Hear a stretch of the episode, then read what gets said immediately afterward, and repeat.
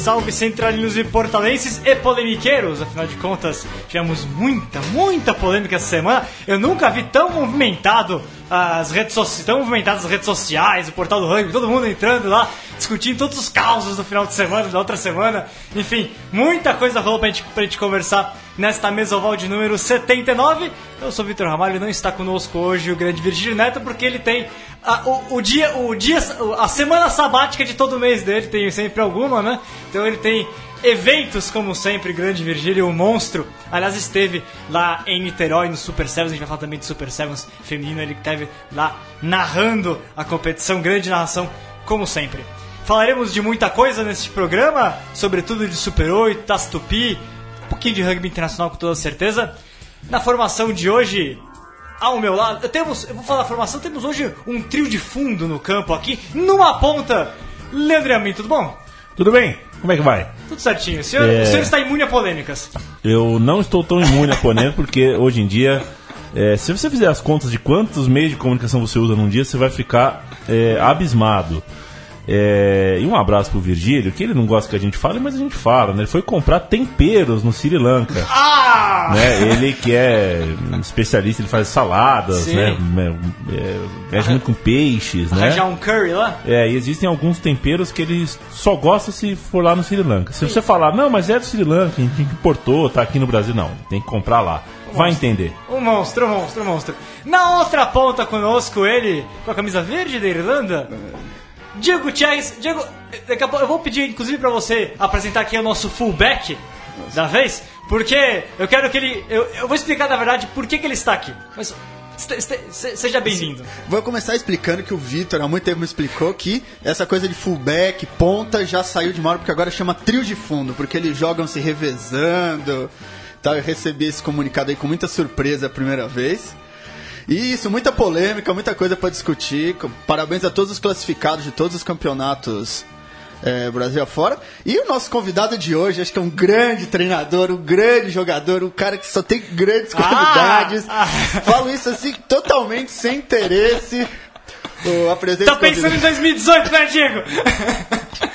Seja bem-vindo, Maurício Carli comentarista, aliás, do Sport TV, que, a gente, que vai estar no jogo domingo é, da grande final do Super 8, treinador da Poli também, que esteve ao longo do Campeonato Brasileiro, foi campeão paulista, treinador campeão paulista, seja muito bem-vindo. Figura repetida porque já esteve uma vez aqui, mas é daquelas que a gente quer que volte sempre. Boa tarde, como eu falei, é sempre um prazer e pode me chamar que eu venho, não tem, não tem segredo.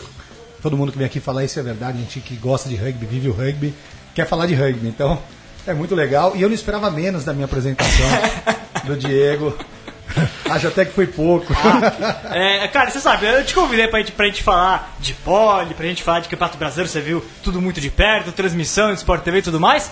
Mas na verdade tudo isso é bobagem, cara. Porque eu só chamei você aqui pra falar mal do Diego. Por favor, explique, de, conte pro nosso ouvinte quão ruim é o Diego em campo. Não é verdade, ele é a grande promessa da ah, Poli. Estou contando com ele para o Super Sevens. Ele está se preparando, ele fez um ano todo especial para o torneio de Sevens. Ah, então... Por isso que ele não jogou até agora, ele estava se poupando. Eu quero ele 100% no Campeonato Brasileiro de Sevens. Ele é disparado o melhor jogador da Poli. Ah, pronto, então tá tudo resolvido. E vamos começar antes de mais nada, antes de entrar na, na, na, conversa que vai ser boa demais hoje, vamos com ela, a imortal, imperdível, Colípide. Olá, galera do rugby. Aqui é Luiz Colli chegando para mais um Colipídia, o Colipídia de 19 de setembro de 2017. 19 de setembro, que é o dia de San Gennaro, por isso a música italiana ao fundo. No dia 19 de setembro de 1868 iniciou-se a Revolução Gloriosa na Espanha. Em 19 de setembro de 1921 nascia o famoso educador Paulo Freire.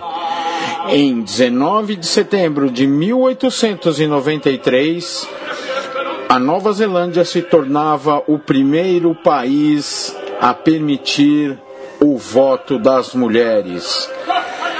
Em 19 de setembro de 1980 nascia o capitão francês Dmitri Yashvili. Em 1985, o capitão galês Alwyn Jones.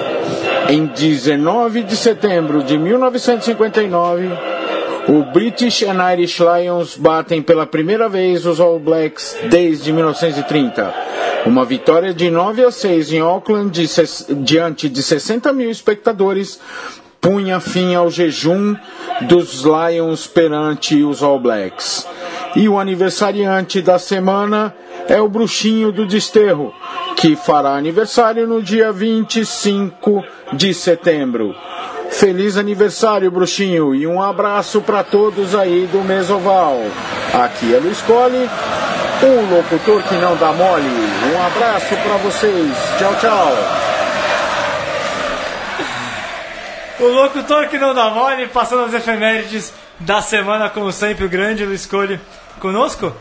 Carly, antes de mais nada, antes de a gente entrar nos assuntos Super 8 e Taça Tupi, é, a gente não, não, não acabou repercutindo tanto com você ou com alguém da comissão técnica da Poli o título do Campeonato Paulista. Né? Então vamos começar falando um pouquinho desse trabalho seu na Poli desse ano. O é, que, que você estava foi melhor que encomenda? Foi aquilo que você esperava? O que, que você, em termos de campeonato paulista, que, como é que você analisa a campanha no início do ano?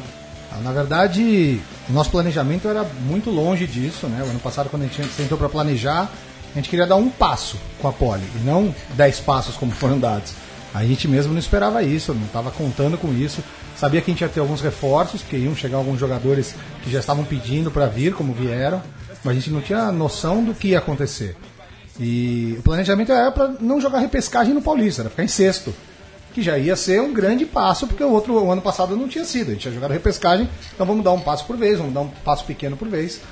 E o planejamento era justamente esse para esse ano. Fazer um campeonato paulista honesto e ficar em sexto, ganhar dos times que a gente achava que podia ganhar e fazer bons jo jogos contra os times mais difíceis. E no brasileiro jogar de igual para igual com todo mundo. Final da história, foi muito melhor que a encomenda, só falando de Paulista, a gente foi campeão, que é bárbaro, primeira vez na história da Poli, primeira divisão e tudo mais.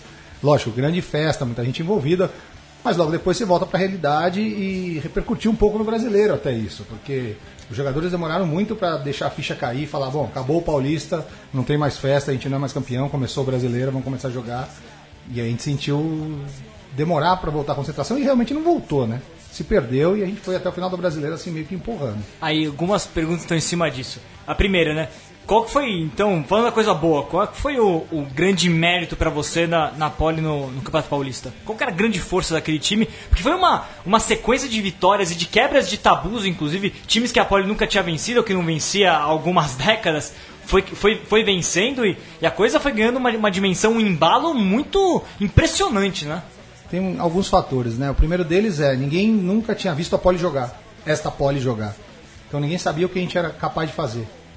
Né? Os times estavam acostumados com uma Poli mais fraca, que era muito divertido o dia de acordar e ir na USP, porque o campo é bom, o ambiente é bom, tem estacionamento, tem lanchonete. Então, ai que legal, vou jogar contra a Poli hoje, vou me divertir. E a gente ia vendo durante o campeonato como sofriam os times. O Pasteur foi o primeiro a passar por isso. Quando perdeu da gente, como eles sofreram, como eles demoraram para ir embora. Fez um como... campeonato insosso, né? Não, e como caiu a fi... Foi logo no começo do campeonato. Eles perderam para a Poli. Foi uma coisa que absurdo. Perdemos para a Poli. Os caras estavam indignados dentro da USP, não queriam ir embora, porque ninguém esperava realmente que a Poli ganhasse do Pasteur, nem eu, na verdade.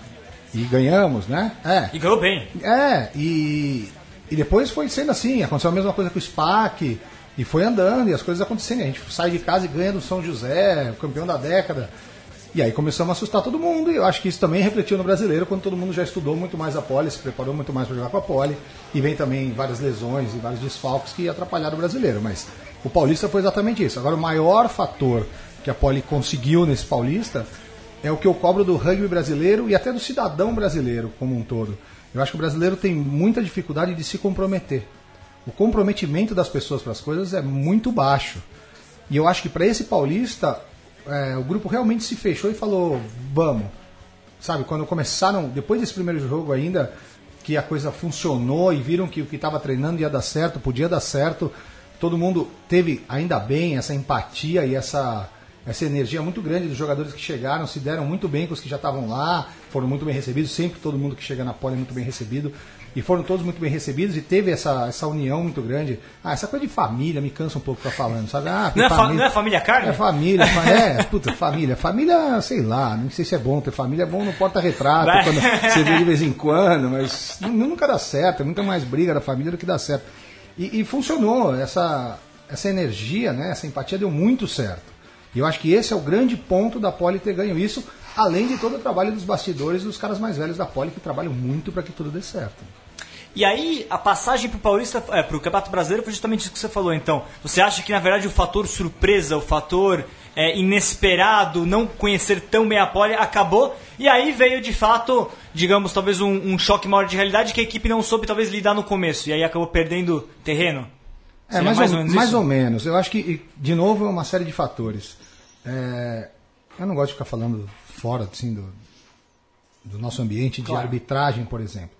Mas no primeiro jogo, o árbitro realmente, depois do jogo, pediu desculpa por ter errado e a gente perdeu o jogo na última bola. Três pontos, né? É, na última bola. A gente estava ganhando até o último segundo. O jogo acabou com 45 do Desterro. segundo tempo do desterro. Viagem difícil, viagem desfalcada, mesmo assim ganhando o jogo. Se tivesse ganho aquele primeiro jogo, talvez tivesse tudo diferente. Talvez todo mundo se empolgasse de forma diferente. E não foi. Aconteceu a mesma coisa contra o SPAC. O árbitro vem pedir desculpa depois porque devia ter feito coisa. Quer dizer, ah, isso ia mudar o resultado? Eu ia ser campeão? Não. Não sei. Mas talvez sim, e talvez mudasse a cabeça dos atletas. Isso foi além de ter demorado para entrar no ritmo, ter entendido que não é porque ganhou um paulista que acabou, acabou o planejamento. O meu planejamento era para ganhar um paulista daqui a cinco anos.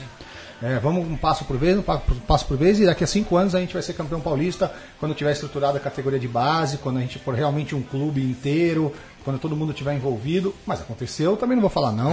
Super feliz, ainda bem que era eu, treinador do time que ganhou a primeira vez o Paulista. Fiquei mais feliz ainda. Ficou na Deu história. tudo certo, é, e que, que assim seja, que continue sempre assim, que seja campeão paulista ano que vem de novo e vamos continuar. O brasileiro também é outro campeonato, são campeonatos e campeonatos, viagens mais longas, times mais pesados. Que a muda nunca tinha pouco. encarado esse tipo de viagem é, em sequência. Jogou o Taça Tupi, mas não era a mesma coisa, né? É, eu acho que a viagem é outro adversário. Então, quando você tem que viajar tanto assim, são dois jogos.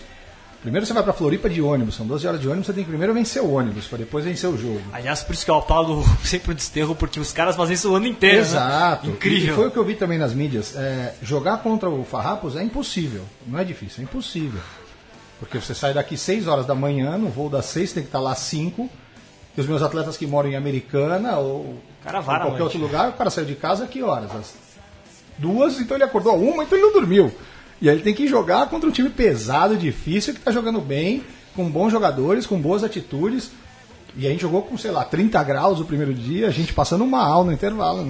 É difícil. É uma desculpa? Não, mas que é muito difícil, é muito difícil. Agora, isso vai acabar mudando pro ano que vem com, com a regionalização. né? Isso só vai acontecendo eventualmente num mata-mata, né? Como é que você vê isso? Ah, Vai eu- ajudar? Eu, eu acho isso melhor para você. Mas se você tiver que fazer também numa semifinal, tanto faz, você teve que fazer, não muda muito. É. E eu, eu não acho bom, para ser muito sincero. Eu não acho que os oito times que estão subindo têm o mesmo nível dos oito times que estão em cima. O que mais ficou claro para mim foi que a- talvez pela primeira vez conseguiu-se fazer um campeonato brasileiro tão equilibrado. E isso ficou claro na, na- na segunda fase, quando os confrontos foram de sete pontos, a diferença no máximo que teve entre os jogos, e, a- e acho que até foi o da Poli. Mesmo a gente tendo que ir lá, viajar e jogar, a gente perdeu de 7, 8 pontos. E os outros jogos todos muito equilibrados, quer dizer, os outros times estão iguais. E o último colocado foi ninguém menos que o grande São José, bicho papão Pra da, da década, ideia, e que então. venceu o Jacarés finalista, né? Exato, quer dizer, hum, tá muito igual, tudo muito igual. E aí, e o ano que vem? Eu acho que vão subir times, e não é demérito nenhum, acho que tem times que estão estão aparecendo, é até mérito que eles estão fazendo. E assim como aconteceu com a Poli num paulista que não esperava e que talvez não tivesse preparado para jogar naquele nível, como eu achei que em algum momento ele já tá nem para jogar o brasileiro ainda, é, pode acontecer com esses times. E a gente toca no ponto, como a gente começou a falar, será que alguns times que sofreram tanto, como o Rio Branco, por exemplo, que é o meu time de coração e todo mundo sabe, onde eu joguei a vida inteira, vai conseguir jogar um brasileiro? Essa já é discussão interna no clube. Assim que apareceu essa informação que o Rio Branco tinha conseguido essa vaga para o brasileiro do ano que vem, primeiro a comemoração, mas junto com a comemoração, não vou falar nem depois, foi junto com a comemoração já a gente falando, mas será que a gente merece? Será que vale a pena? Será que é interessante para o clube? Então tudo isso vai ser, já, já posso adiantar, está sendo estudado pelo presidente. O Pedro já, já falou isso, a gente só vai jogar realmente se tiver condições de jogar. Porque você entrar em campo e tomar 100 pontos de todo mundo não é bom para o clube, não é bom para quem está jogando, não é bom para ninguém. É, aliás, o Rio Branco, pô, Rio Branco é um clube que dispensa apresentações, toda a história que ele tem, você é parte é, fundamental dessa história. Grandes jogadores que formou, já recebeu vários, inclusive, nesta mesoval. Grande carinho é, pelo clube, mas o Rio Branco vive talvez o pior momento da sua história. Né? É, a derrota contra o Pé Vermelho foi a maior que o Rio Branco já sofreu, né? Então é um momento delicado, eu digo, em campo. Não estou falando institucionalmente, o trabalho está sendo feito com categoria de base existe, até a Adriana comentou é, no Instagram. É um, é um trabalho que está sendo feito, que uma hora vai ser colhido fruto, mas hoje, né, na categoria adulta, passa por um momento que nunca passou antes, né? Não, trabalho e bom trabalho, né? Adriana, Julinho, Guilherme, todo mundo envolvido com categoria de base, com feminina, um, um trabalho excelente. Sim. É, vai dar fruto, certeza absoluta. É o pior momento do clube? Certeza absoluta. É, é, isso. Não tem, não tem como falar que não. Eu, qualquer coisa que eu falar aqui vai ser mentira, ou né, vai ser até hipocrisia. É o pior momento? É. Alguém tem culpa? Como o Seba falou aqui a semana passada? Tem, nós. Né, nós que, que jogamos e não fizemos continuar isso aqui. Falei isso até no grupo de veteranos. Não adianta você ficar dando sugestões e não fazer nada para que elas aconteçam. Então arregaça a manga e vai lá ajudar. Ou para de falar, entendeu? E acho que é isso que está faltando, é isso que sempre faltou no Rio Branco. Os veteranos nunca se envolveram o suficiente para o clube andar. E aí a coisa ficou um pouquinho à deriva, né? É. Mas, Carlos, você falou da, do desnível, mas você acha também que não, não, acaba sendo muito mais difícil você, essas equipes pequenas, não jogarem jogos de alto nível, elas chegarem nesse nível? Eu, eu, eu acho, não, dependendo de, de que torneio, de que esporte, eu acho que a equipe tem que jogar sempre num nível que ela pode jogar. Eu acho que não é bom para ninguém tomar 60, 70, 80, 90 pontos todo jogo, perder jogador machucado porque não está preparado para aquele nível de jogo, correndo risco até de acabar o time, porque os caras param de jogar, os caras só. Ninguém quer perder o ano inteiro. Você quer ganhar alguns jogos, você. E falo isso, por exemplo, nos meus, no meu primeiro ano de pole. O Paulista era muito difícil.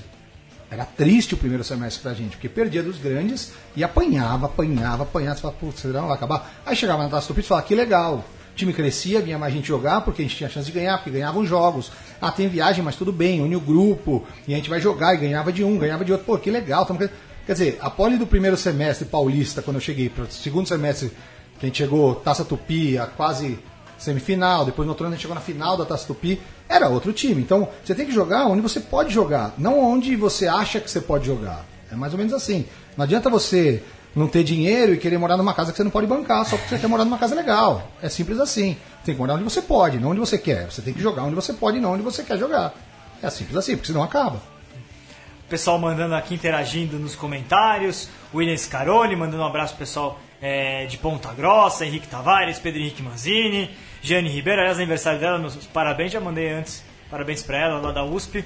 É, Bruno dos Santos, o grande coque, amigo meu, jogou comigo, deve estar vendo, acho que tá até no exterior ainda, rapaz, hein? É. chutador, era grande chutador da Rugby Flash. Bruno Oliveira mandando um abraço para todos também. Marcelo do Alipe comentando, né? É, Paulista, Super 8, coisas completamente diferentes, né? É, exato. Pelas viagens também, é o que você falou. Cansa demais, é difícil demais. E o Paulista é no começo do ano.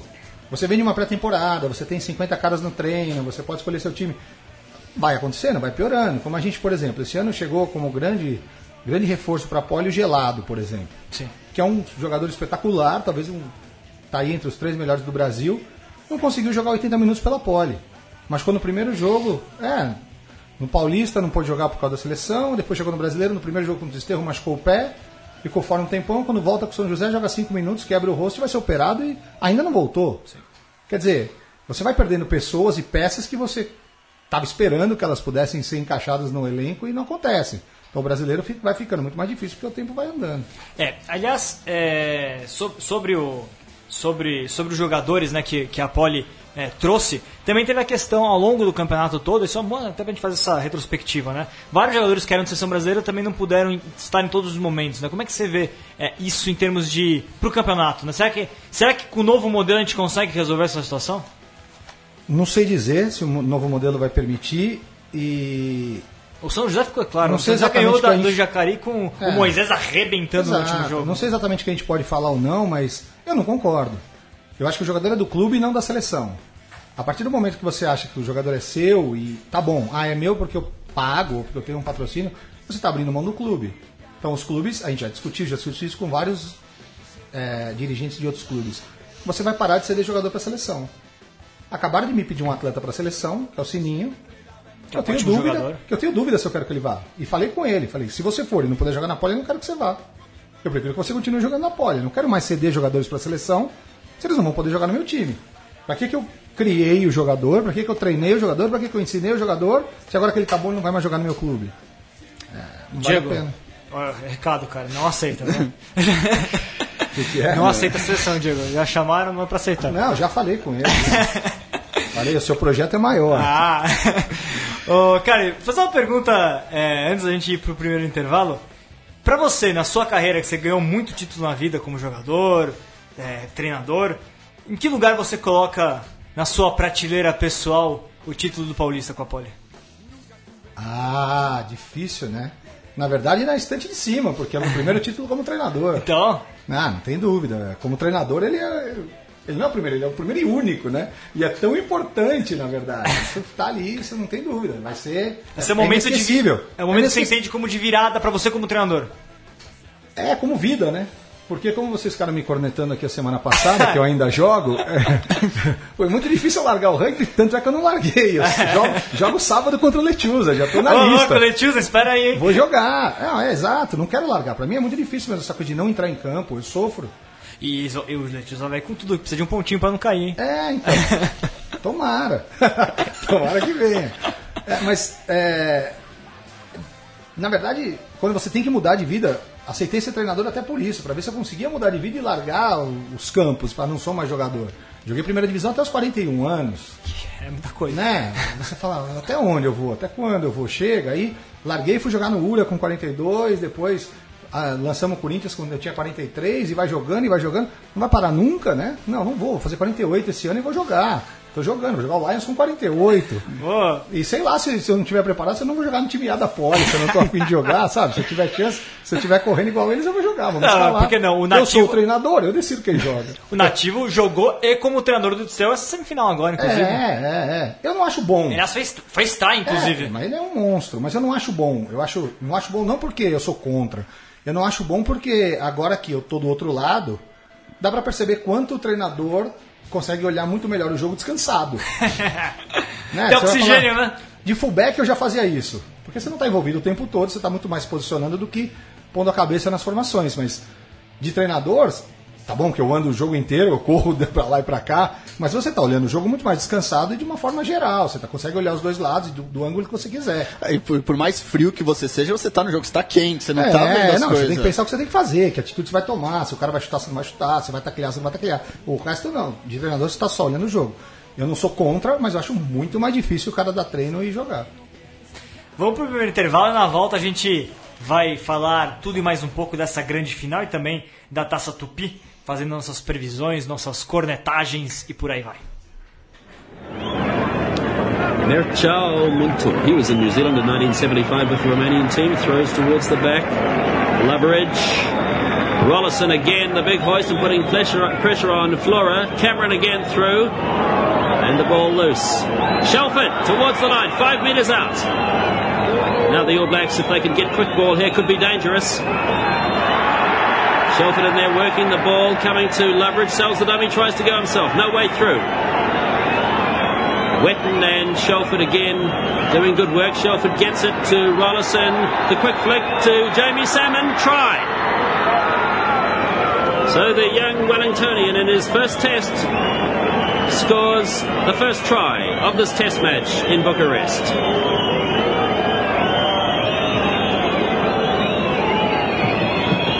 Shelford making the burst towards the line after Doug Rollison's big up and under. Sustained pressure from the All Black forwards. It was won the first time. Loveridge tries to go himself. Met a solid wall of defence from Romania, but then Wetton and Shelford did good mauling work, which got the ball from Loveridge to Rollison, who missed out Wilson, and Salmon there out of position, perhaps on the right wing. Voltando, você ouviu neste intervalo, Virgílio separou pra gente o try, um dos tries da Nova Zelândia contra a Romênia em 1981, uma vitória dos All Blacks 14 a 6 sobre o time romeno, na época que a Romênia tinha um timaço, 14 a, perder de 14 a 6 para os All Blacks é muita coisa. Aquele time da Romênia chegou a ganhar da Escócia, de Gales, da França, enfim, era um timaço, para quem não conhece esse lado da história do rugby, infelizmente o time romeno acabou dando uma declinada, dando uma declinada, mas era genial naquela época e a Nova Zelândia também. É, momento que estava estava começando a formar um time que em 87 seria campeão do mundo. É, com a gente aqui também, o pessoal acompanhando, o Jean, o Jean Franco, o Jean lá da Poli conosco, grande abraço para ele, assim como o Henrique Lima, o chileno também está acompanhando, mandando aqui, grande entrevista, grande chileno, Caio Nicolau, o pessoal todo aqui conosco, Fernando Solato, pessoal acompanhando, compartilhem esse Facebook Live aí da Central 3, que está no Facebook do Portal do Rugby, para o pessoal acompanhar ao vivo. E quem não puder acompanhar ao vivo vai poder depois acompanhar é, pelo podcast, enfim, pelo site da Central 3, tudo disponível lá.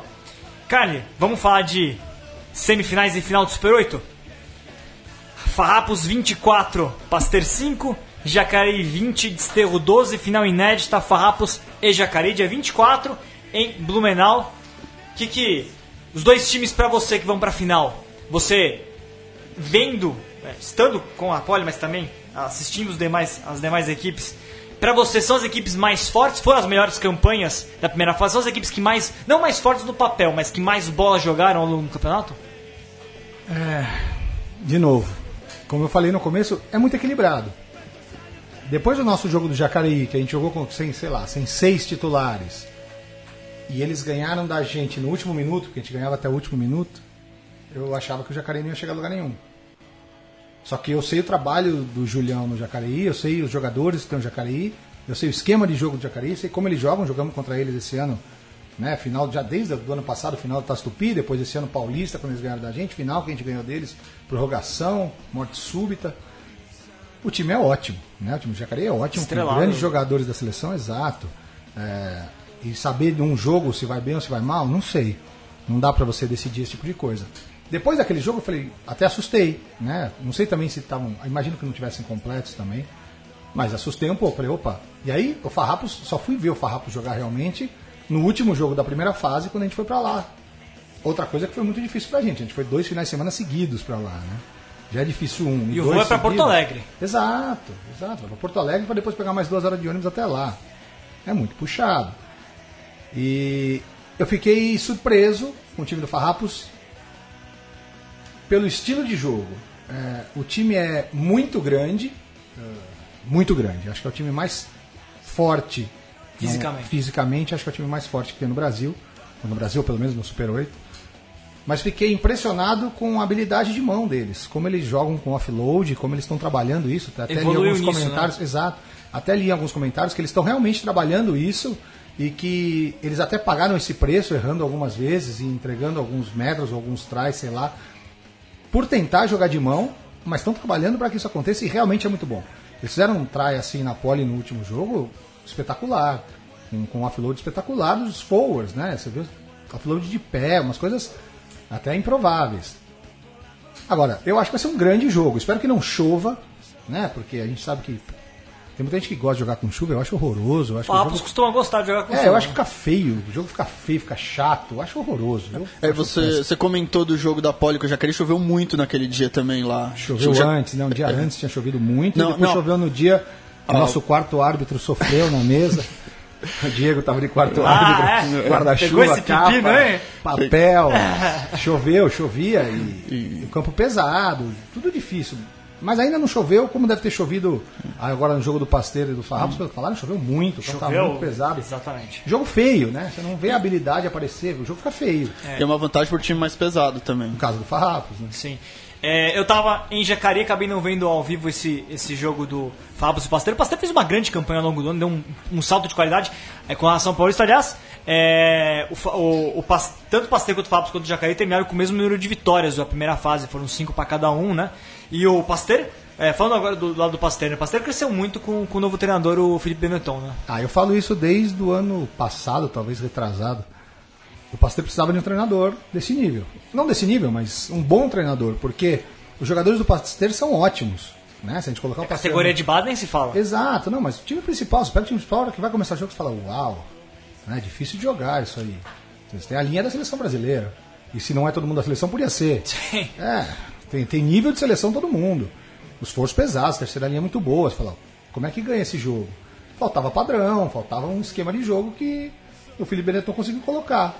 Por isso que eles cresceram tanto, por isso que se. E defensivamente melhorou muito a equipe também. Exato, exato. Faltavam, faltavam padrões, né? E que eles se acertaram. Agora, o fator chuva, o fator campo acabou prejudicando mais o, o Pasteur do que o Fabos, uma equipe que talvez o Pasteur dependa um pouco mais desse jogo de mãos. Eu acho que depende um pouco mais da linha, né? Que a linha é muito forte do Pasteur. Não que os foros não sejam bons, mas a linha do Pasteur é muito forte. Sim, é o ponto alto do E time. na chuva complica muito para a linha jogar. Né? De novo, ah, eles dormiram lá de sexta para sábado, se programaram direitinho, fizeram a viagem certa, fizeram tudo certo, mas não dormiram na cama deles, não comeram a comida que estão acostumados, não jogaram no campo que eles conhecem. São fatores que vão pesando na hora do jogo. É, é desculpa, de novo? Não, não é. Mas é difícil? É muito difícil. Tem que levar isso em consideração. É, o fator casa é uma coisa natural, tanto que você vê nos campeonatos, todos os times jogam, ganham muito mais do que perdem em casa. Então, acho que isso aí é uma baita diferença. E o Farrapos vem também com um projeto há bastante tempo. O Rio Grande do Sul tem um bom. Acho que já estava devendo ter um finalista gaúcho. Eles Sim. têm bastante tempo em várias cidades do Rio Grande do Sul. Eles têm torcida. Eles têm uma série de coisas também. Acho que tem muita É, qualidade. eles né? têm estádio, né? Se a gente tivesse uma, é o estádio. né? estádio, É. é. Se a gente tivesse uma estatística de média de público, Fabos certamente tem a maior média de público do Brasil. Ah, certeza. Provavelmente. Certeza. Muita gente no estádio. Como, E- é, como é, é polenta lá? É, não, e, e vai falar assim, ah, mas lá eles não, o nível deles não é bom. Não, é bom. O San Diego é um time muito bom, que a Poli o ano passado jogou e Charrua. ganhou no último minuto com um chute e um penal. O Charrua, muito bom, como eles falam, um ganha do outro, que ganha do outro, os três ali. Tem sempre essa coisa que sabe quem vai ganhar de quem, quase que. e- mas são times muito fortes. Eles têm o. Eles têm a série B do Gaúcho, eles têm o campeonato de times B. Todos os times, são cinco. Intermédio, é isso? É, todos os times que jogam a série A do Campeonato Gaúcho, acho que são cinco, né? Seis. Seis. Seis também colocam em campo, tem duas equipes, então tem E muita todos gente- com M19 também, o que é um trabalho legal. A Federação Gaúcha ela força que os times tenham essas três categorias para estar na primeira divisão, que é bem bacana. Né? É, bom, e falando agora sobre o, sobre o jogo do Jacareí e do Desterro, aí um 20 a 12 foi um jogo apertado. ah, Bom, antes de mais nada, né? Eu, eu não vi as imagens da tal da confusão que aconteceu lá em, em Bento, pelo menos não tenho nada a, a dizer muito, que eu não vi as imagens. Não sei se, se algum de vocês viu, antes de passar pro assunto do Jacareí. Não, só vi o vídeo que está circulando, É. uma imagem, e como os meninos falaram, quer dizer, os meninos, todos os caras do Pasteur falaram, é muito difícil você julgar por uma imagem. Você não sabe o que aconteceu antes, você não, tá, você não assistiu o jogo, você não sabe. Não sabe. Não dá pra julgar ninguém nunca, nem por uma atitude, imagina por uma imagem que você não tá nem vendo exatamente o que aconteceu. Muito difícil. Mas, de qualquer forma, é tudo reprovável ali. Sim. Se a torcida entrou, tá errado. Se o Pasteur pulou e brigou, tá errado. Se as duas coisas aconteceram, tá errado. Se foi buscar a bola, tá, tá tudo errado. Tá tudo errado. Essa é a grande verdade. Isso não pode deixar de falar. E alguma coisa tem que acontecer. Alguém- Perto dos valores que- do rugby tá tudo errado. Agora, alguma coisa tem que acontecer? Sim, acontece. A CBRU puniu já os jogadores do Pasteur, por exemplo, é, no NAR. Eles já foram punidos no NAR, eu acho. Por- É, mas, mas é, com salário, né? Sim. Uma coisa um pouco maior do que a gente espera, porque nunca tem uma punição para nada. Né? Não tem uma punição para nada, nunca. A gente não espera nada. Porque, a verdade, numa, numa situação igual, não que eu ache que deva acontecer, mas o Farrapos tinha que perder um mando de jogo no Brasileiro do ano que vem por X jogos. Olha, não tem segurança nesse estádio, não vai ter mais jogo.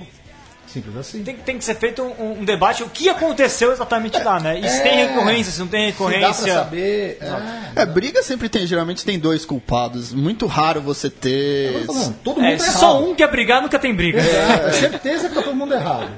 Mas, mas me preocupa um pouco essa coisa da torcida e você vê bastante isso, o torcedor se meter em, é, em campo, xingar jogador, que é uma coisa que acho que devia ser tomado Vou- cuidado, porque não. É, posso falar por mim agora. Eu tive lá duas vezes, dois finais de semana seguidos, como eu falei. Eu fui muito bem tratado pelos jogadores, pelo time. O terceiro tempo foi muito bom, o jogo foi muito bom, sem nenhuma violência. Foi, a gente foi muito bem tratado. Agora, a torcida é muito ruim. Eu fui xingado, eu fui, sabe, um monte de vezes, e aí você tem que relevar de novo. Eu não queria brigar. Como você disse, eu não queria, então não teve a briga. Eu podia ter discutido com a torcida, mas e aí? Aí eu, eu também viro um jogador de futebol, um treinador de futebol, se eu discuto com a torcida. Se eu sou do rugby, eu vou me posicionar como rugby. Eles talvez não sejam. Os portões estão abertos, você não tem muito como controlar a sua torcida. Talvez não seja culpa do time. Você abriu o portão para a cidade entrar, como é que você controla mil pessoas? Você não cobra ingresso também, porque não é a realidade do rugby. Exato. Não, mas aí entrou qualquer um. Como é que você vai controlar um cara que nunca viu um jogo desse, ou que até viu, mas é, é, muito difícil. Tem que ter um trabalho de conscientização da torcida, eles têm que ensinar, talvez tem que falar antes do jogo mais ou menos como funciona os valores. Eu acho que sim. Mas Colocar aquela jogar... plaquinha que, é, que aí já, a Paulista já colocou também, a CBRU já colocou também evento, né, dos, do, da conduta da torcida. Eu acho ótimo. E alguém talvez falando no microfone, eu acho que tem que ter para a torcida entender como funciona o rugby. Mas dá para você culpar o time? Não, não é culpa do jogador ou do técnico ou do dirigente que entrou um cara lá e tá xingando o treinador do outro time. É, né? Se ele não viu e não pode fazer nada. É, e, é uma situação difícil, porque briga de jogador é mais fácil, porque briga de jogador você resolve no terceiro, você tem amarelo, você tem vermelho, e é, como, como... Tem o TJD se... É, chegar e como fazer essa relação com a torcida, que é, é, é complicado. Você quer mais gente, mais gente dá mais problema também. É uma. É, o, o perfeito seria. Eu, de novo, não vi as imagens, não faço ideia do que aconteceu. Mas caso a torcida esteja brigando, eu acho que o time da casa tem que separar a torcida. Né? Se você vai jogar na pole e a torcida resolver brigar, eu vou tirar a torcida da pole. E não vou deixar que isso, deixar que isso aconteça. É responsabilidade minha a minha torcida que está lá. Se eu tenho como educar, se eu tenho como separar, não sei, mas a responsabilidade é minha. Eu estou na minha casa e você, o outro time é meu convidado. Eu tenho que dar segurança para que essas coisas não aconteçam, de qualquer forma. É. Aliás, é, seria interessante, né? Já que a gente está discutindo isso, e em vez de a gente começar também a a, a, a, entrar pro lado né, do que punição de qualidade, etc. Acho que talvez seja uma coisa que seria muito mais proveitosa, era discutir para ano que vem, é, ter, uma, ter talvez um, um protocolozinho que os, todos os clubes sigam, de levar né, um, um, um, material, passar um material sobre a conduta do rugby dentro do seu, pros seus jogadores, pro, pros seus torcedores, etc. Uma espécie de, de educação pré-temporada seria de reforçar, não educação, mas de reforçar Valores. esse tipo de coisa. Reforçar, é, é. reforço. Passar uma circular pedindo pro pessoal, vamos ter uma temporada em que todo mundo consiga preservar tudo isso. É uma, é uma medida simbólica, é uma medida simbólica, mas poderia valer a pena, porque a gente já viu um ano que a coisa começou a ficar um pouquinho quente, a mais do que deveria, né? É, e vai ser sempre assim, né? É, conforme você vai ampliando o número de participantes e de torcedores, vai sendo mais difícil você divulgar os valores e ensinar esses valores. Talvez demore mais, talvez precise tomar outras medidas e outras atitudes. Você comentou de quem está ouvindo a gente aí, o Pedrão é a grande figura da Poli, que você Sim. só falou o nome dele, mas não falou que ele joga na Poli.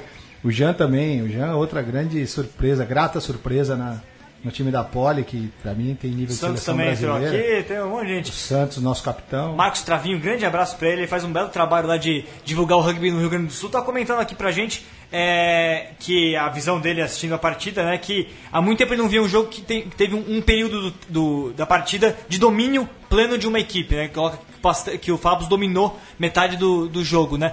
De fato, o, o, o Pasteur fez um grande campeonato, mas nesse jogo enfrentou grandes dificuldades para diante do, de, um, de um diante de um Farrapas com o estádio cheio e com muita chuva, né? É, eu vi até um post do, do Pedrinho de Pila, né, falando isso. Nosso primeiro tempo foi muito ruim. É isso que Não sei se tá foi ele, foi o Lipe. É, os dois escreveram isso, eu acho. O primeiro tempo foi ruim, é. De novo, não assisti o jogo, mas pelo jeito foi exatamente isso. O Pasteiro demorou para entrar no jogo, né? E só que aí quando você vê um time que está acostumado, que está esperando, que está motivado por ser a primeira vez que chega numa semifinal de brasileiro. Final inédito, aliás, se, Exato. Se você demora para entrar no jogo, você vai ter uma surpresa desagradável. Foi exatamente o que aconteceu com o Pasteur. E Jacareí e Desterro conseguiram ver um, ver um pouquinho, tava lá. Foi um, foi um grande jogo, aliás, foi um jogo bom de se assistir. No, no segundo tempo, o jogo esteve. O, o ele fez dois trás em questão de cinco minutos. Foi um, foi um relâmpago de uma linha fenomenal que o, que o, que o Jacareí tem. Foi uma blitz que o Desterro não conseguiu segurar. O Desterro foi nocauteado em 5 minutos. Aí depois ele começou. O Martinho fez muitas alterações na equipe, sobretudo ali no, no PEC, que estava perdendo informações, inclusive. E aí a coisa se equilibrou e o Desterro chegou no final do jogo, podendo até vencer. Mas aí no final acabou é, tendo um penal ali que o, que o Jacari colocou, resguardou sua, sua vitória. Mas foi um grande jogo, foi um jogo interessante. Sobretudo, legal de ver o Desterro, né? Que foi, foi, teve a melhor campanha do ano passado, não conseguiu o título, mas fez uma boa campanha de novo, né? É, e também não era esperado, né? Porque como foi nosso primeiro jogo, o Desterro, na casa deles, a gente foi lá e perdeu no último lance. Falei, ué, cadê o Desterro, vice-campeão brasileiro, né?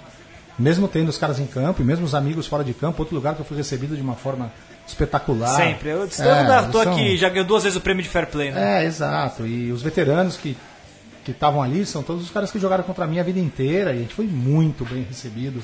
Foi espetacular. O terceiro tempo na casa de um ex-jogador do Rio Branco, foi tudo, tudo perfeito. E eles realmente estavam falando isso. Eles demoraram para entrar no campeonato, demoraram para juntar um time, demoraram para ter um lugar para treinar. Perderam o treinador 20 dias antes de começar o campeonato, que era o Serjão, né? E o Sérgio saiu 20 dias antes, e aí o Nativo assumiu. Eu fiquei até preocupado. Falei, será que vai ser assim o Desterro? E fiquei feliz de ver o Desterro jogando tanto e chegando na semifinal também. É, mas aí, é, pensando na final, né? Farrapos, Jacareí, você acha que o Jacareí vai ter até, talvez até a mesma estratégia, começar voando que nem começou com, com, com contra o Desterro? Eu acho que não é estratégia, eu acho que eles jogam. Eles jogam assim. Né? Eles, é, não querendo ofender ninguém, são moleques, né? São moleques cheios de vontade. É, é a média de, média de idade mais baixa do Brasil. Exato, e eu posso chamar de moleque porque eu tenho quase 50 anos, eu posso chamar quase todo mundo de moleque que tá no rugby, mas são moleques que jogam muito, tem muita vontade de jogar e tem muita condição de jogo. Né? Eles têm um repertório incrível de jogadas e de habilidade e de tirar coelhos da, da, da cartola o tempo todo. Então eles vão jogar. Eles querem jogar, eles vão jogar. Se, se der certo, deu. Se não der, não deu. Eu acho que não é uma estratégia. É, e o trabalho de base, a gente fala moleques, mas são pessoas que jogam há muito tempo. Muito jogador começou a jogar com 10, 12 anos de idade. E se tiver 20, continua moleque, entendeu? É. Tem 10 anos de rugby, mas continua moleque pra mim. Não... E, e, é, isso faz parte da filosofia do, desde do, do começo do Jacareí, né? O Edis, acho que é brilhante a forma que o clube foi conduzindo nesse tempo. Né? Eles começaram com a categoria de base, né? E formaram um time adulto que já todo ele que já começou a jogar lá, lá jovem, né? É, mas o que o Caio falou, uma, uma coisa que me preocupa, é que a juventude pode também funcionar pro outro lado. Pode entrar um time mais nervoso, mais sentir um pouco... Você acha que a derrota pra Poli amadureceu o Jacareí? Ah, não. Eu acho que eles estão no mesmo nível, eu acho que eles são bons, né? Tanto que, assim como a derrota para eles na final da Taça Tupi não amadureceu a Poli, não foi isso que mudou a Poli, não foi porque a gente perdeu a Taça Tupi. Eu acho que eles estão fazendo o que eles têm que fazer, eles estão no projeto deles, perfeito, caminhando. E eles estão num nível muito alto. Eles são talvez o melhor time do Brasil mesmo já há algum tempo. Eles, né? for, eles foram o time mais regular esse ano, provavelmente. Fizeram um paulista muito bom, exato, fizeram um brasileiro exato. muito bom. Porque tem um elenco muito grande, como você falou, eles têm muita gente da categoria de base, eles têm muitos jogadores, eles têm muitos jogadores bons. Né? Porque todos os times têm jogadores bons, alguns têm muitos jogadores, mas nem todos têm muitos jogadores bons. Eles têm. Passe de reposição, o Jacaré tem. Exato, eles têm dois times bons. Eles têm 30 caras bons que podem jogar. Às vezes você nem sente que saiu o cara, ah, o Estrela não o estrela, o estrela, o jogador o estrela. Mas e cadê a estrela, estrela do Jacareí? É, não, a estrela do Jacareí que não tá jogando. Cadê o Josh? Pô, não lembra que o Josh é de lá. Porque quem tá no lugar dele joga bem igual. Os Garcia que jogam demais não estavam nesse campeonato, o time ainda continua indo Por exemplo, bem. o Josh é um. Sei lá, acho que. Maior abertura dos últimos 10, 15 anos no Brasil. Vou te colocar então em, hum. na cilada. Josh? Ou não. Josh ou Facundo? Facundo fez um baita campeonato também, né? ah, não, peraí. São coisas. É, atitudes diferentes, jogadores diferentes. E no meu time os dois, porque o Facundo tá jogando em Ralph. É. Aí, na verdade, o Josh tá jogando de, jogando de primeiro centro, né? A abertura foi, tanto, foi o Léo William. Né? Tanto faz, é isso que tá. O Josh pode jogar de qualquer coisa e o Facundo pode jogar de qualquer coisa. No meu time, os dois, né? Mas duas lideranças gringas e que fazem muito bem pros seus times, né? Exato. O Facundo jogou muito contra a gente. E deve ter jogado muito o campeonato inteiro. Ele é muito bom jogador. Ele é muito mais físico que o Josh, né? Ele é muito mais rápido que o Josh. Ele ataca muito mais que o Josh. E o Josh é muito mais cerebral que o Facundo. O Facundo treina também, né? Ele é auxiliar técnico, né? Ele dá treinos. É, é, acho que dá de, talvez, é. Não faço ideia, mas tanto faz em campo, ele tá fazendo diferença. Pessoal conosco aqui, Daniel Greg, grande Greg, abraço, já esteve aqui também conosco. Dayan, é, o Zé Guilherme tá Rivera, que tá no evento da CBRU, ainda ouvindo também um pouquinho a gente aqui, hoje não pôde estar conosco. É, Daniel Veiga pergunta para você, Cali, qual a sua maior realização como treinador? Acho que, que você gostaria de ter, que você gostaria de ter. Ah, eu quero ser treinador da seleção brasileira. E já foi. Na verdade, eu quero ser treinador dos All Blacks, mas acho difícil chegar. Mas ah, se eu pudesse ir à seleção brasileira, de 15, de 15 já tá bom.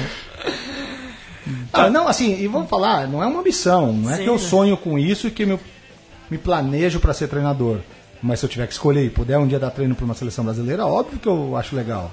Mas não é meu sonho e nem, nem tô preparado para isso, e nem luto para isso, e nem tenho essa ambição. Mas já que a pergunta é essa, né? O que, que você gostaria? Gostaria de ser treinador? Gostaria, óbvio que sim. Vou falar que não. Gostaria pelo menos de ser chamado e poder falar, não, obrigado. essa é Gostaria boa, né? de ser lembrado. Ah, olha, Carly, não, obrigado, não quero, não posso. É, antes de ir pro segundo intervalo, cara, só queria. Vou passar aqui entre vocês então, já que a gente falou muito do Jacareí, Farrapos. Palpite pra final. todo mundo tá esperando que a gente se enforque nos nossos palpites? Eu começo? É, por favor. Eu não posso, eu sou Sport TV. Ah, verdade. E, então, você, e vou ser sincero, não tenho. Não tem não? Não tenho. Quer dizer, se tivesse que apostar dinheiro, sim, mas eu acho que vai ser muito equilibrado, vai ser um ótimo jogo, mas eu não posso falar nada. Né? Não, é, não é honesto. Aliás, como é que tá a preparação pra. Vai, vai rolar, vai rolar. Você vai estar tá lá em Blumenau? É, ainda, sabendo? ainda não me falaram, pode ser que eu vá para Blumenau ou para o Rio, né?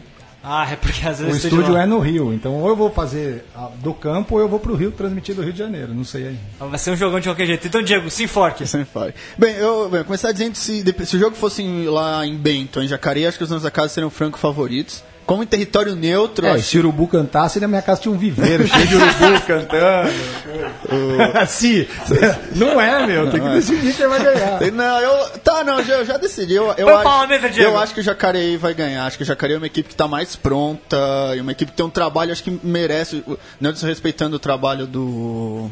Do Farrapos, o Jacareí vem há muito tempo mostrando que foi a equipe de certa forma mais regular durante toda a temporada. Então eu acho que eles vão ganhar, mas assim, só- se obrigado a apostar, porque um jogo também é muito difícil você às vezes. Qual a você diferença de placar aí? Fala aí. ah, sei lá, não, acho que dificilmente mais de 10 pontos. Tá, Jacareí 7 pontos. É, eu, olhando, vou me enforcar também. É, a gente tem em campo do- dois times que podem fazer uma história muito bonita esse ano, na verdade. Porque o Jacareí é atual campeão do Super Sevens, então pode, como eu disse numa prévia, é, unificar os títulos, ser campeão brasileiro de Sevens e de 15 masculino, as duas coisas. E o Farrapos pode ter uma tríplice coroa, porque foi campeão do Gaúcho e foi campeão da Liga, da Liga Sul também. O que é muito legal. É muito difícil, concordo com o Diego. O jogo vai ser decidido, é a diferença de um try ou talvez de um penal, talvez de menos disso, é, com certeza. É, se eu tiver que apostar, aí a gente está lidando com uma equipe que está acostumada aos títulos, que é o Fapos, mas está acostumada aos títulos no campe- é, em campeonato, campeonato gaúcho, que ele é sempre favorito. Então é diferente. O Jacari tem um número de jogadores muito grande de seleção brasileira. Eu acho que isso pode fazer diferença no final. Então eu, se tivesse que apostar, apostaria pro Jacari, diferença 3 pontos. É, eu não falaria de diferença porque depende muito do nervosismo, depende da cabeça dos jogadores, como eles vão entrar em campo. Como você falou, é a primeira final grande do Farrapos. Isso É. pode fazer muita diferença. O Jacaré já vem na final da Taça Tupi, que já foi Do transmitido. Paulista que aprendeu- Final do Paulista que foi transmitido, jogos difíceis, já tá mais com casca Muitos disso. tupis em campo, né? Exato, acho complicado só controlar esse nervosismo. Rugby, os dois estão Os dois têm. até no mesmo nível, eu diria, mas o que vai depender é esse, esse emocional. aí. Se o Fapos for campeão, não é também nenhuma surpresa. Ninguém que ganhar é surpresa alguma. Nenhuma, e é merecido igual. Qualquer um dos dois, merecimento 100%. Vamos para o nosso segundo intervalo e daqui a pouquinho voltamos falando ainda de Taça Tupi e Rugby Championship.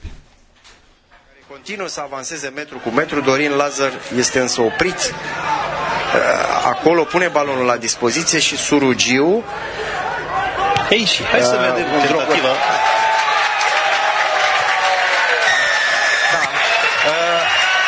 Aceasta în engleză se numește a shot to nothing. În sensul că dacă rata, primea lovitură de pedeapsă.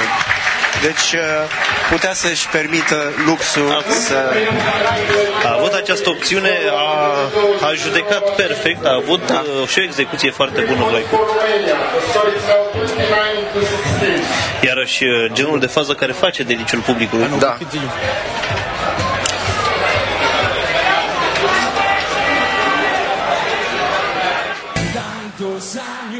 Pegue o seu dicionário de romeno, porque o Virgílio Neto preparou um in- intervalos romenos para nós. Tem um drop goal de 40 metros aí do Florin Vlaico, ele que é o grande chutador da Romênia lá em 2014 contra o Uruguai. Vamos voltar e falar ainda. Tem Taça Tupi, falei, também tem Super Sevens pra gente dar uma- um pitaco também. É... Bom, Taça Tupi, tivemos. tivemos todo o caos, né, cara, do, do que aconteceu com relação ao regulamento. O que me estranha muito em tudo isso, na verdade, é que como que foi passando o campeonato inteiro com todo mundo comentando, porque todo mundo tava comentando, o portal do rugby, os clubes, a assessoria da confederação, todo mundo falando do campeonato e ninguém se tocou, por exemplo, de que o grupo A não precisava ter disputado o que já estava definido. Como é que todo mundo, como é que a gente só descobriu isso agora? não, né? espera, isso eu discordo, não é, não é. Isso não é contrato que você tem que ficar lendo letras miúdas. Acho que a CBRU que foi desonesta em não contar isso. Veio o Bernardo aqui e falou, falou fora da hora, falou, ah, eu falei, eu, recomendei o Templário jogar porque, ó, vocês estão achando de jogar o brasileiro. Ele não devia ter falado isso, ele devia falar, falei pro Templário, joguem porque vai todo mundo subir. Mas será que eles tinham se dado conta disso? Não foi um erro na hora da distribuição dos grupos? Não, eles não se- tinham se dado conta disso, talvez? É a mesma coisa. Se não se deram conta, é um erro. Sim. Que é a obrigação deles, eles ganham pra isso. Ponto. Concordo. Não acho que foram desonestos. Talvez tenham, É, não tenham percebido que isso ia acontecer. Agora, eu tive que pagar minha língua, vou ter que acabar pedindo desculpa pro Garrett, porque em algum post dele eu escrevi, olha, legal, mas acho que vai ser muito difícil para qualquer um dos dois times quando empatou. Templários e Rio Branco empataram, eu tive que colocar no post e falar, ah, só que eu acho que vai ser muito difícil os dois times subirem. Porque eu jurava que ia subir Pé Vermelho e Band dessa chave. Porque eu, no meu, na minha mediocridade, eu achei que iam subir dois de cada chave. É, eu também, viu? separa- Eu, que eu tô escrevendo sobre isso toda Então, hora. você separa os grupos, pô, se estão os grupos separados, tem quatro em cada grupo, sobem dois, né? Vão subir oito. Os melhores terceiros. Os, é, como quer que seja, mas os dois classificados não iam. Eu escrevi isso, ele falou, ah, mas o trabalho. Eu falei, não, o trabalho ótimo, beleza, maravilha, acho bárbaro, mas muito difícil subir, porque eu conheço, eu joguei contra os quatro times. Eu- a gente sabe como tá o Band, eu joguei contra o Pé Vermelho com a Poli ano passado, eu joguei contra o Templários pelo Corinthians esse ano, e eu sei como tá o Rio Branco. A hora que empatou com o Rio Branco, eu falei, bom, vai ser muito difícil para os dois subirem. E aí ele até ficou um pouco bravo, teve até que pedir desculpa, porque subiram, né? Ele subiu porque ele ganhou do Itagaí na, na preliminar, porque já estava classificado. É, não, mas teria, subir oito, subir os dois melhores terceiros, teria a única diferença que teria sido feita na tabela, teria sido em vez do Rio Branco o Niterói. Seria essa, essa diferença. Seria a única diferença da tabela seria essa. E E, isso não pode acontecer? acontecer por conta da E regionalização. o que vai acontecer se o Rio Branco falar, ah, obrigado, a gente não tem condição, não vai jogar? O que eu acho que poderia acontecer nesse momento, eu li, li o regulamento de novo, não tem no regulamento algo sobre isso. Isso é uma, um acordo entre as equipes depois do, do plano de regionalização. Não, não conheço documento que diga isso. No regulamento do torneio não está essa questão da promoção. Então, é, o pessoal pode olhar, até me corrigir, mas não está no regulamento. É, o que está é o, é o acordo com à regionalização. Nesse caso, eu acho que o que mais seria sensato nesse momento era fazer uma regionalização, inclusive, mais simples, né? Um grupo, Rio Grande do Sul e Santa Catarina, um, e, e só São Paulo fatia, né? Porque fatiaram Minas em dois, aí só veio um time, então, se tivesse mais um time de Minas, ele cairia no outro grupo, né? Não no grupo que o BH É, então, tá. aí iam falar que viajava demais, o outro não Isso. viajava. Mas eu acho que o mais simples às vezes é o melhor, né? É, menos às vezes é mais, né? Óbvio. Então, Rio Grande do Sul e Santa Catarina de um lado, São Paulo com o Paraná num, São Paulo com Minas num, São Paulo com o Rio no outro. E fechou. Ó, mas resumindo assim, como a CBRU é confusa, né? confuso Começando pelas datas do brasileiro desse ano. Reuniram em dezembro para definir as datas, definir as datas. 15 dias antes de começar o campeonato, mudaram as datas. O que me su- su- su- su- surpreende é ninguém ter levantado essa bola, mas e aí, não vai dar um problema, porque o problema estava dado na fase preliminar, que quem se classificasse, a única diferença que poderia acontecer nisso era se o Itaguaí tivesse ganhando o Templários. E aí a gente teria um pepino, porque seriam cinco times, quatro do Rio, um de Minas, os cinco brigando por duas vagas apenas. Significa que a gente teria grupos diferentes brigando pelas mesmas vagas É. e não estaria e- É, a acho coisa. que, é, talvez honestidade, mas acho uma falta é, de preparo se você não começar um campeonato. Eu entendo a regionalização, eu entendo que um campeonato de transição ele é- vai ser sempre complicado. Pode ser que daqui dois, três anos esteja falando que, foi, que é brilhante, mas a transição é sempre difícil. E parece isso, que eles chegaram, eles leram lá a postagem no portal do rugby, olharam e falaram, não, alguma coisa está errada. E decidiram mudar. Eu achei que isso, isso para mim estava claro, porque devia estar no regulamento da competição. Se você sabe que vai regionalizar, quem pode subir. Eu, na, na verdade, eu achava que eles iam subir os melhores e montar as regiões depois. Que é, o, que é o que eu tinha entendido, que aquilo na verdade seria uma, uma proposta, mas não uma obrigação que só, é, de subirem de acordo com as regiões, que sim teriam os, os desafios É, melhores e, aí e- regiões me ali. chama a atenção que a CBRU bate tanto na tecla que não, porque a gente não pode pagar dinheiro pra, pra gordo ficar passeando o Brasil, porque tem que jogar os melhores. Me falaram isso, não dá pra pagar Te um. falaram isso, que maldade com você. Mas não era dele, cara. Não era dele, tá louco? Ah, não sei. Meu projeto do Ah, Sevens. bom. Falou, falaram, não, você não pode pagar Vê pra- como você fala, meu atleta. CBRU não pode gastar dinheiro com um cara de 45 anos que joga no fim de semana pra Ah, viajar. então era o de mim, Tá que ele falando tá do Diego, agora, do Carne agora. Aí, é ó. de mim, então é Não, pessoal, não, pessoal. Então, e agora você, né, nesse ambiente, você vai lá e sobe o Rio Branco, que foi a única equipe do. Que não venceu. Que não venceu. E que já estava promovida mesmo sem jogar, porque já tá, não precisou nem passar da fase preliminar. Não tem né? cabimento. E eu- o que o cara falou, é, você falou, não sei se é bom pro Rio Branco. Se o Rio Branco não conseguiu jogar Tupi de maneira competitiva, co- Pode ser um tiro no pé pro clube. Não é bom pro Templários. Assim, sim, que não fiquem bravos comigo, mas é outro time que, o ano passado, pra jogar a repescagem do Paulista com a Poli, tomou 50, sei lá, 60, porque eu tava na Sport TV, não tava lá, mas será que melhorou tanto assim? Porque a Poli já melhorou, então vai pegar uma Poli ainda melhor. Tomou 60 o ano passado, será que vai tomar 80 esse ano? da Poli, que foi quase que o último do brasileiro? Como vai funcionar isso? Aí vou aproveitar que a gente tá falando disso, vou também jogar numa fogueira. O Rio Branco tem a repescagem do Paulista. Ontem eu Ai, vi que a gente não sabe quem vai ser ainda, mas pode ser o Templários, pode ser o ABC, pode ser o Tornados ou pode ser o Urutu. Tem, o, São os quatro semifinalistas. Tornados perdeu, não? É, mas são os quatro. Já tá classificado, já é semifinalista. Todos já estão definidos, só, só falta saber a ordem deles. Olha, o ABC tem um time forte, viu? E o Templários também. Empatou já com o Rio Branco e ganhou do Rio Branco. Quer dizer, é, pro Rio Branco foi um problema. Eu acho que o Rio Branco vai jogar de igual para igual. A repescagem. é, exato. E aí? Como... é- Você tá jogando igual para igual a repescagem com o time da segunda divisão do Paulista, como é que você vai jogar a primeira do brasileiro? Agora, os destaques positivos da, da Tupi subiram também é, agora, além deles. San Diego subiu, Charrua subiu, Guanabara subiu, ganhando do BH, BH de volta, legal ver o BH de volta. E a gente já sabe do, do Band, do Pé Vermelho. É, quem destaques pra vocês aí desse Taça Tupi? Não, acho que é destaque negativo do Niterói não subir, né? É. Isso não se espera Niterói, time tão forte. Eu joguei contra times do Niterói que eram fortíssimos, exato. É, assim como o Rio Branco, é assustador ver o Niterói não subir. E eu conversei, conversei com o Platais, que ele foi apitar nosso jogo lá do Farrapos, ele foi no ônibus com a gente, conversamos a esse respeito. Falou, é, falta gente, né? É difícil, é Brasil. É muito difícil você convencer as pessoas a jogarem rugby. é E, mesmo, e mesmo que fosse o Niterói e não o Rio Branco, o Niterói subiria no limite da nota de corte, né? Esse E, é o problema e também ia passar o mesmo problema do Rio Branco, ia tomar pau de todo mundo ano que vem, porque se não está conseguindo nem classificar na Taça Tupi, como é que vai jogar o brasileiro? A Taça Tupi, apesar dos problemas de regulamento, acho que ela foi muito boa. A gente não teve nem poucos jogos desequilibrados. Falei, todo mundo ganhou, tive- tivemos. Acho que o nível dela foi muito bom. Pra destacar, eu destacaria o Pé Vermelho. Eu também, francamente, não conheço tanto assim as equipes Joaca, Chapecoense, não tenho. Pé Vermelho conheço, já vi o Pé Vermelho jogar, já joguei com o Pé Vermelho. E uma equipe que evoluiu muito, que veio, vinha pra São Paulo, vinha com 15 pessoas, 8 horas de ônibus pra tomar 70, 80 pontos do Pasteur, do Niterói. E agora conseguiu, aí foi Ah, recompensado. com treinadores que foram fazer cursos da CBRU, fizeram curso comigo, time muito fisicamente muito forte, tem futuro, tem, tem ali suas filiais, tem outros Assis, pontos. É, eles têm outros pontos de captação de jogadores. Pode dar certo? Pode, mas será que também estão no mesmo nível do- dos outros que já estão na primeira divisão do brasileiro? Eu acho que esse é o maior fator a ser discutido. Será que existem 16 times no mesmo nível? Certeza que não. A gente já está falando aqui de Rio Branco e Niterói, por exemplo. Já não tem 16 no mesmo nível. Será que tinha que ser feito um Super 16? É. E outra coisa que me preocupa é. Tá subindo tudo isso, quem é que vai jogar a Tupi? Porque eles querem 16 times na Tupi. Exato. Por exemplo, ah, subiu todo mundo de São Paulo. Quem é que Vai- vai jogar? Vai, vai ser os times do Paulista B que vão jogar? E vai precisar de árbitro pra tudo isso, que a gente tá o pessoal reclamando de árbitro, vai precisar de árbitro pra tudo isso. E se o árbitro não tiver em condições, vai começar a ter reclamação de que os árbitros são ruins, etc. Mas Vai, tem muito certeza. jogo, a gente não formou árbitros na quantidade suficiente, não tá revisando os árbitros da maneira. Porque, O ovo e a galinha. porque o se o cara tá apitando, pô, pouca gente quer apitar. Então, tira o chapéu porque ele, ele tá fazendo um trabalho que ninguém quer fazer. Eu e aí precisa isso. ter incentivo, precisa ter, ter, ter revisão, capacitação, Eu etc. falo né? isso para meus atletas. Antes de reclamar da arbitragem, faça duas coisas. Primeiro, vai apitar um jogo.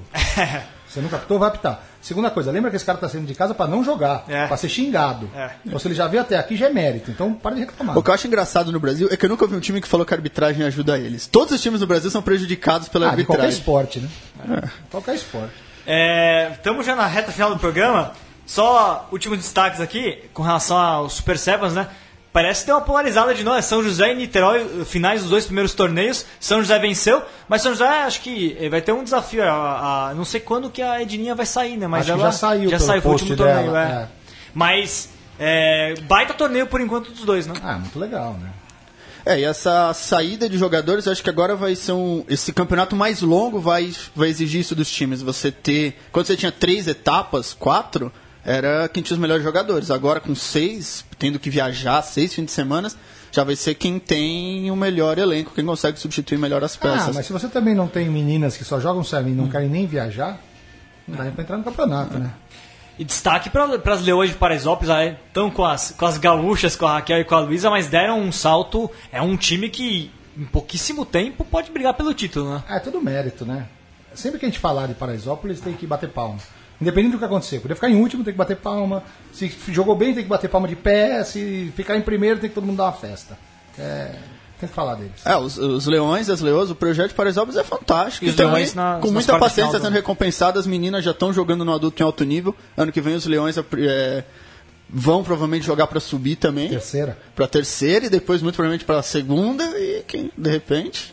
Diego, programa chegando no final, considerações finais. Reservei o Rugby Championship para as considerações finais que eu sei que você vai querer falar, porque a gente lembra, a gente lembra, Carly, que no último programa que tivemos, o Diego falou que os Springboks iam ganhar por uns 30 pontos de diferença. Comente isso, Diego, nas suas considerações finais, por Ah, favor. deu azar. Cara, é, foi- o árbitro, o árbitro interferiu Certeza. terrivelmente na partida. Certeza, árbitro neozelandês sem vergonha. Sem vergonha. Você sabe que na Nova Zelândia você joga com 16, né? Certeza. 57 a 0, Diego. Como é que você Ah, explica isso, antes de cara? acabar, eu preciso falar uma coisa do programa passado. O Sebaf, a memória dele tá falhando porque ele tá ficando velho. A gente perdeu de Fiji sim, foi o nosso segundo jogo. O primeiro foi contra a seleção de Rosário, o Fiji foi o segundo. Serev jogou, só que tava 7 a 7 o jogo. Eles fizeram o primeiro try, o Arturo Caixa, que foi o Renato Canero mandou, empatou 7 a 7 a gente perdeu de 33 a 7 só de Fiji. Tá o registro. O... Bem, acho inesperado, acho que ninguém esperava os Springboks. Desse tamanho, Era muito Maior difícil. da história. É, era muito difícil ganhar, mas 53 a 0 é muito ponto. É ponto. É, é difícil explicar o que aconteceu. E vinha jogando um bom rugby a África do Sul. Não achei que era uma equipe ruim assim. Não, e não é, né? E nunca vai ser. África do Sul nunca vai ser ruim, Né, mas... Tá, é uma, uma usa de Mas palavra. o All Black- os All Blacks estão num nível muito maior. É, e, e todo mundo esperava, depois da Austrália fazer um jogo muito bom com os All Blacks, todo mundo esperava que fosse pelo menos, sei lá, é, 10, 15 pontos. E a Austrália e a Argentina, a Austrália jogou muito bem. E a Argentina vem, eu falei, a Argentina não pode abrir mão de jogadores como Facundo Isa, como Figalo, como Inhoff. É um absurdo você querer montar, ser campeão da Copa do Mundo com um time profissional no país. É, não dá. E eles estão sentindo isso agora. Valeu, Diego. Carly, sempre um prazer tê-lo conosco. Portas escancaradas, você sabe disso. E, bom, boa transmissão e bom planejamento para 2018 Que da assim Poli, né? seja, que assim seja. Planejamento vai ser bom, sempre é, a gente está fazendo a coisa direitinho. Tomara que a transmissão seja realmente legal, que a gente tenha. O mais importante não é nem a transmissão, é que a gente tenha um bom jogo. Né? O ano passado a final do brasileiro foi muito feia. Curitiba e Estevam fizeram um jogo feio, com muitos nocons, acabou indo para disputa de, de chutes, horroroso, foi horroroso. E eu falei isso na transmissão e ficaram bravos comigo quando eu falei que foi horroroso. Mas foi. Como é que eu posso falar para alguém que está assistindo a primeira vez que o jogo foi bom, aquilo ali? Pra cara nunca mais assistir rugby. Não, esse foi ruim. Espera que você vai ver o melhor, esse foi ruim. Foi um placar muito apertado, né? Foi 7 a 7 10 É, então, mas 10. feio. É, eu Muitos sei, erros. Poucos pontos. Porque podia ser 60 a 60, Não, 60, mano, eu- foi é, feio. Desculpa, eu falei. Um placar muito enxuto. É, foi feio o jogo. E tomara que seja um bom jogo, porque são equipes que jogam muito bem de mão, que tem boas jogadas. Tomara que seja um jogo ótimo da gente assistir, que a gente se divirta. É isso aí. Bom, próximo programa saberemos como foi, debateremos mais um pouco como é que foi essa grande final.